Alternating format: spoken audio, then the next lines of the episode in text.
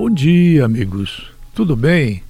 Tudo bem, tudo bem, tudo bem. Tudo muito bem.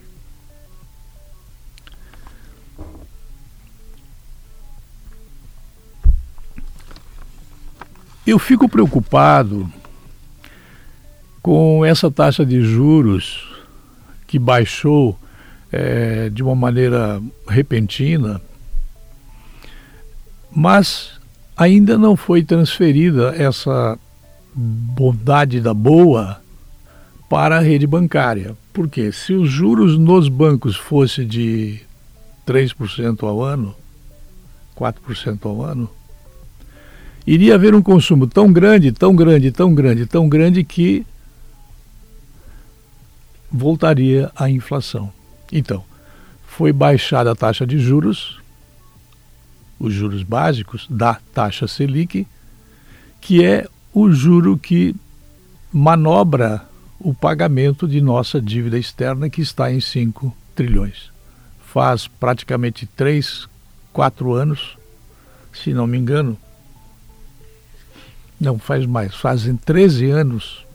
Faz 13 anos que nós não pagamos nem os juros, nem a parcela das dívidas que temos com os bancos nacionais e internacionais.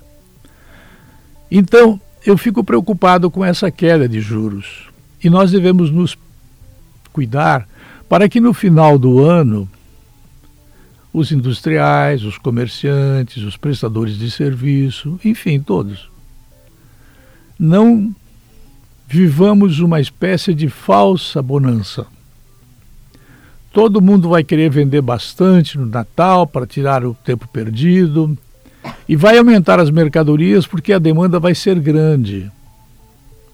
E isso vai acelerar a economia e no ano que vem a economia vai ser beneficiada com a baixa dessa taxa Selic de juros. Eu suponho que no exercício de 2020, o que hoje está sendo feito apenas na taxa básica de juros, Selic, vai acontecer uma expressiva queda de juros na rede bancária. Bem, quando isso acontece, ocorre um fenômeno. Eu vou dar um exemplo para simplificar a ideia. Na época de enchentes, uma garrafa de água mineral que normalmente custaria, digamos, dois reais, na época de enchente ela passa para seis reais. Houve quem pagou dez reais por uma garrafa de água mineral. Isso é um fenômeno meio meio comum em terremotos, em furacões, em enchentes, em é, crises, né? Há um problema de tráfego na BR-470, o trânsito fica todo parado e ali aparecem os vendedores de vários produtos, morango, água, cocada, pé de moleque e por aí vai. Normalmente uma garrafa de água, cujo preço aqui neste instante eu não sei dizer exatamente o quanto é, não tenho o hábito de comprar, diretamente, então não sei.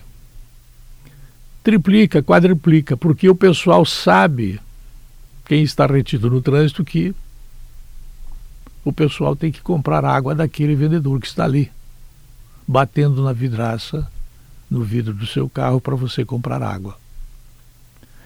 Essa ilusão dos juros baixos tem que ser complementada com reformas profundas que estão sendo enviadas para o Congresso. Se o Congresso fizer o que tem feito com outras coisas, como os vetos do presidente, não vem reforma nenhuma. E eu temo por isso. Lembro vocês que o boletim Focus divulgado pelo Banco Central mostrou que o mercado está um pouco mais otimista em relação ao crescimento da economia. Isso significa mais emprego, mais opções de emprego. Hoje, a pessoa que perde o emprego num lugar, dificilmente ela encontra emprego em outro. Pode encontrar na informalidade, mas não encontra com o custo dos direitos adquiridos, com o decorrer dos anos do getulismo. É, elaborada pelo Banco Central a partir de estimativas de bancos e consultorias, esta tabela de perspectivas, esta projeção do produto interno bruto para este ano passou de 0,88% para 0,91%. Eu estou comendo essas informações como verdadeiras, mas elas podem muito bem ser casuísticas. Há um mês, a expectativa era de crescimento de 0,87, veja que está em 0,91 é uma pequena oscilação que existe aparentemente, mas que significa para o mercado uma grande oscilação. Maioria das pessoas que lidam com o socialismo não acredita nessa conversa. Acham que isto aqui é coisa de é, espertalhões, coisa de patrões é, é, que só olham a ganância do lucro e por aí vai. E não se enganem, não, há uma quantidade enorme dentro do Congresso Nacional que tem ignorância completa sobre esta tal de economia de livre mercado, desde Adam Smith. Essa mudança de humor do mercado é, foi captada por economistas de bancos que, até prova em contrário, não sonegam, repito, por economistas de bancos que até prova contrária não sonegam, é, informaram que estavam revendo para cima as estimativas do PIB para este ano. Eu suponho então que nós vamos chegar a 1,5% de, de PIB. O Itaú, por exemplo, passou a esperar um crescimento de 1% ante 0,8% na revisão anterior, na previsão anterior. Foi a primeira vez em três anos em que o banco fez a revisão para cima de uma estimativa do PIB. PIB é o Produto Interno Bruto. São a soma de toda a riqueza brasileira dividida por cada brasileiro. A renda per capita ela é analisada em função do produto interno bruto. Só lembro vocês que o governo está usando ferramentas não por culpa dele, falsas porque vamos imaginar a nossa região do Alto Vale, vocês imaginam que nós devamos recolher é, 10 bilhões de IPI. Sinceramente, entre nós aqui, que ninguém nos escute falando isso, né? Vocês acreditam que de fato recolhemos 10 bilhões de IPI? Vamos fazer a suposição de ICM, a toda a região do Alto Vale tem que recolher, digamos, 100 bilhões. Eu estou fazendo um número hipotético de ICMS. Vocês acreditam que nós recolhemos 50 bilhões? Vamos tocar no imposto sobre serviços.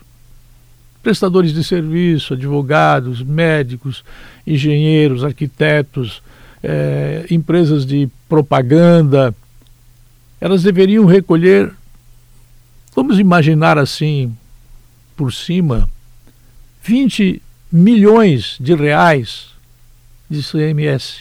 O S é o serviço. Vocês acreditam que nós recolhemos, nós, no plural, né? recolhemos 5 milhões de imposto sobre serviço? Não, não recolhemos. Então o PIB é falso, o PIB é uma ferramenta falsa, mas o governo tem na estatística, ele se louva nas estatísticas levantadas pelo IBGE, que é uma instituição estatal, que dependendo de seu presidente é uma pessoa séria, é uma organização séria. Se colocar lá dentro bandidos, e há muitos bandidos dentro da estrutura do Estado, há no Poder Judiciário, há no Poder Legislativo, há no Poder Executivo, nos três níveis de governo. Vocês não devem se ofender com a palavra. Há muito bandido dentre os empresários e muito bandido dentro da estrutura do Estado brasileiro. Muito, muito bandido. Se ele falsificar, por exemplo, esse PIB e o governo se louvar num PIB falso, ele dança. E este é o perigo. A bonança que deve chegar, ela deve chegar devagarinho, devagarinho. Já foram várias vezes os governos que, para ganhar uma eleição, né, o governo Bolsonaro quer ganhar a eleição e eu torço para que ele ganhe as eleições. Né? Para ganhar a eleição, ele faça alguma coisa que não deva fazer. Fazendo alguma coisa errada com o intuito apenas eleitoral, podemos correr o risco de pagar um preço caro, baixar os juros repentinamente, né? E isso vir a nos machucar mais adiante. Então fica o recado. Quem for comerciante, industrial, prestador de serviço, vamos pegar leve. Não vamos nos afogar. Não vamos com muita sede ao pote. Vamos devagar, vamos ajudar vamos olhar. Nós temos um bom ministro da Economia, um excelente ministro, nós temos um corpo ministerial espetacular. Jamais o Brasil teve um conjunto de ministros com o padrão de qualidade que tem o atual ministério. Se você acreditar no que estou dizendo, você deve ficar tranquilo e ajudar Cada um pode ajudar. Se a garrafa de água é, você compra por um real e você quer vender por cinco por conta de uma enchente ou por conta do maior consumo na época do final do ano, no calor, você está pondo os pés pelas mãos. Se você comprou por um, coloque uma margem de lucro de 50%, venda por 1,50. E não por 10 reais, por 7 reais, por 8 reais. É uma estupidez isso. E assim acontece em vários setores, economia, eh, alimentação, eh, gasolina, as mais diversas coisas. Vamos devagar com andor, tá? No meu olhar, não há santo. É bobagem essa história de santidade, é uma estupidez que nos atrasa mais ainda. É, quem gosta de nós somos nós mesmos, né? É importante que você saiba que se o santo for de barro, o risco de ele cair e quebrar é muito grande. O santo tem que ser de aço. Caindo, ele não quebra. Eu volto às 21 horas. Até lá.